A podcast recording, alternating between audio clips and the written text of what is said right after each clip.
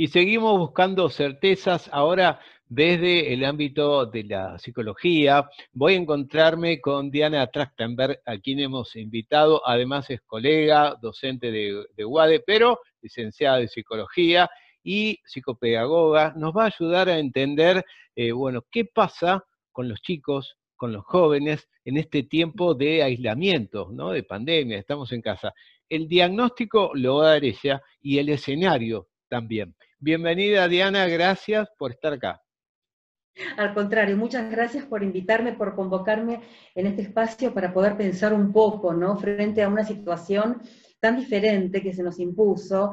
Y bueno, así como vos comentabas, ¿no?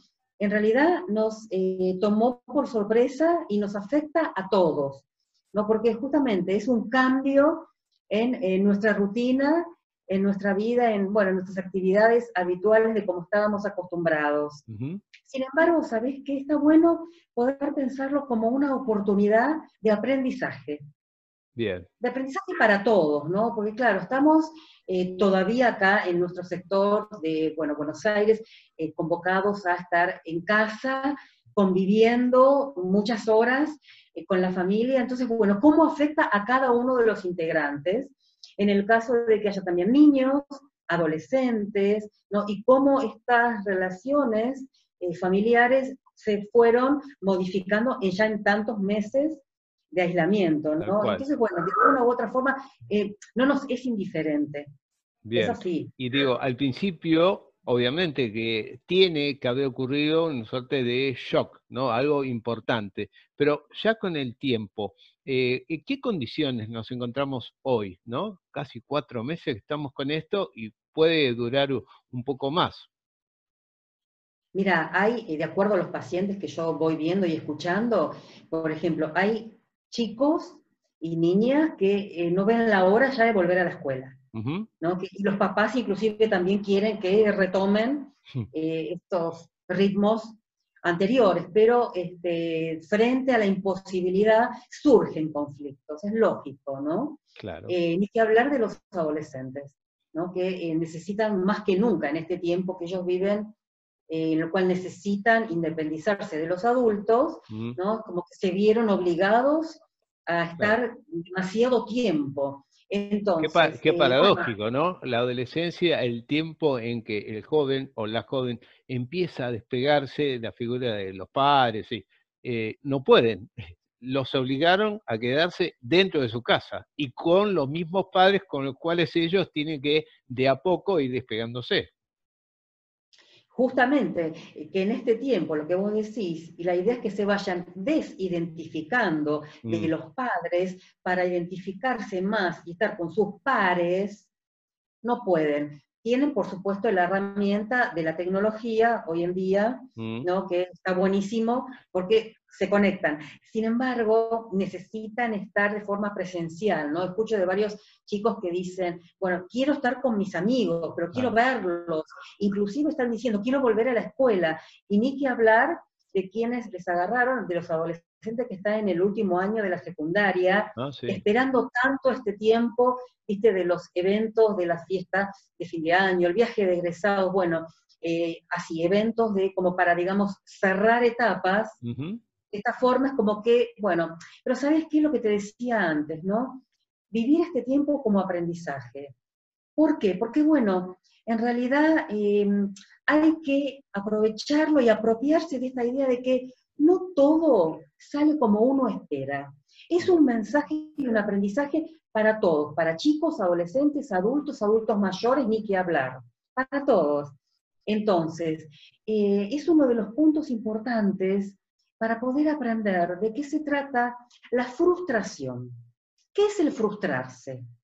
Esta frase que es muy, se dice mucho, ¿no? no tiene tolerancia a la frustración, o aprender de qué se trata la frustración. Y está bueno, porque es una forma también, por un lado, de aprender a un poco manejar la ansiedad, frenarnos un poco, porque este tiempo nos frenó a todos, y poder pensar y aprender, bueno, las cosas no se dan como uno espera, como uno quisiera.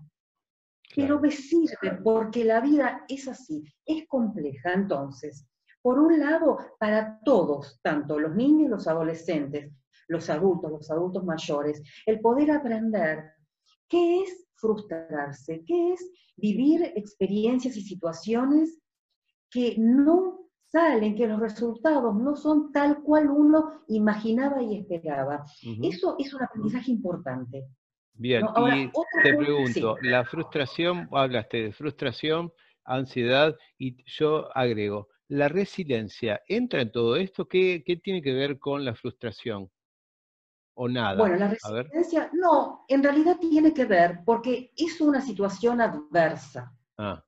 Que vivimos ahora tiene que ver con la adversidad de lo que está pasando, ¿no? En, eh, en general en la sociedad y en nuestro entorno. Bien. ¿Qué pasó? Bueno, algo que es una situación conflictiva, inédita, nueva. Entonces, disponer de recursos, herramientas para enfrentar esta adversidad y hasta salir fortalecidos y aprender de esto, eso es resiliencia. Ajá.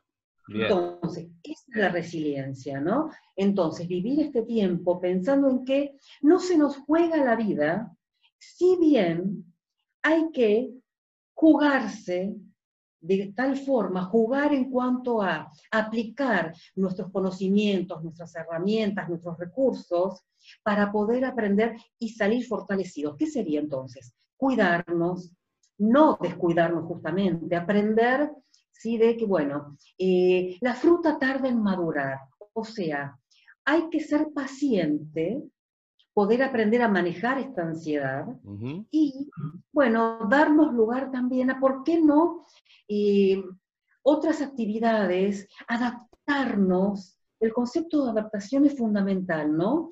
Eh, frente a esta adversidad.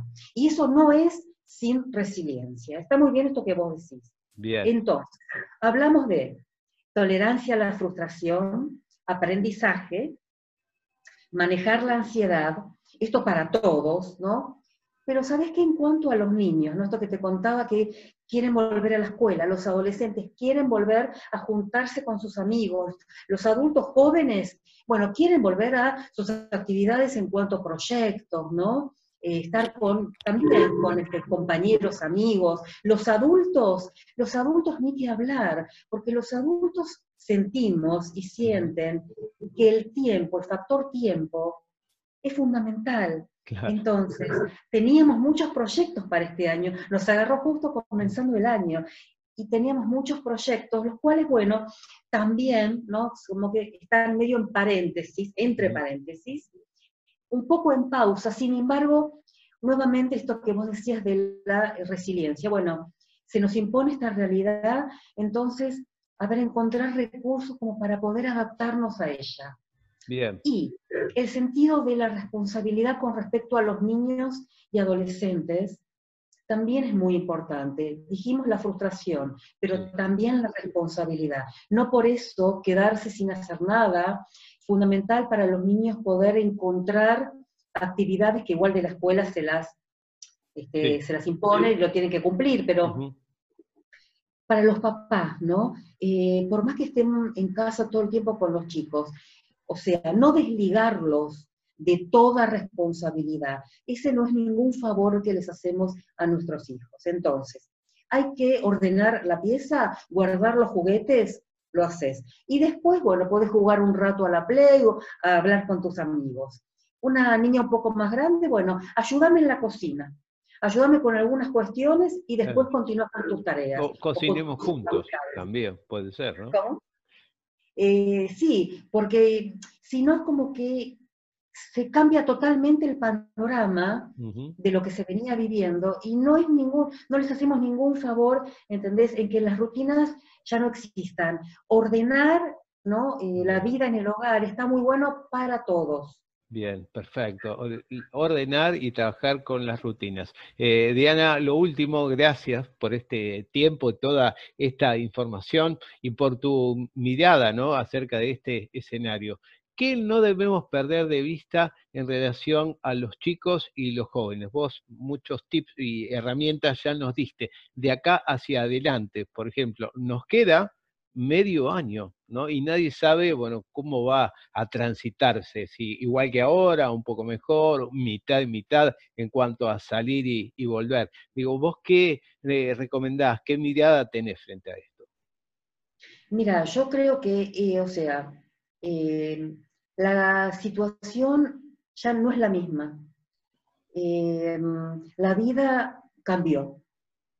Vivirlo eh, te diría como una oportunidad, lo que te decía al comienzo, una oportunidad de aprendizaje, nos quedan, como vos decís, algunos meses, eh, entonces, em, que cada uno pueda trabajar dentro suyo, ¿sí?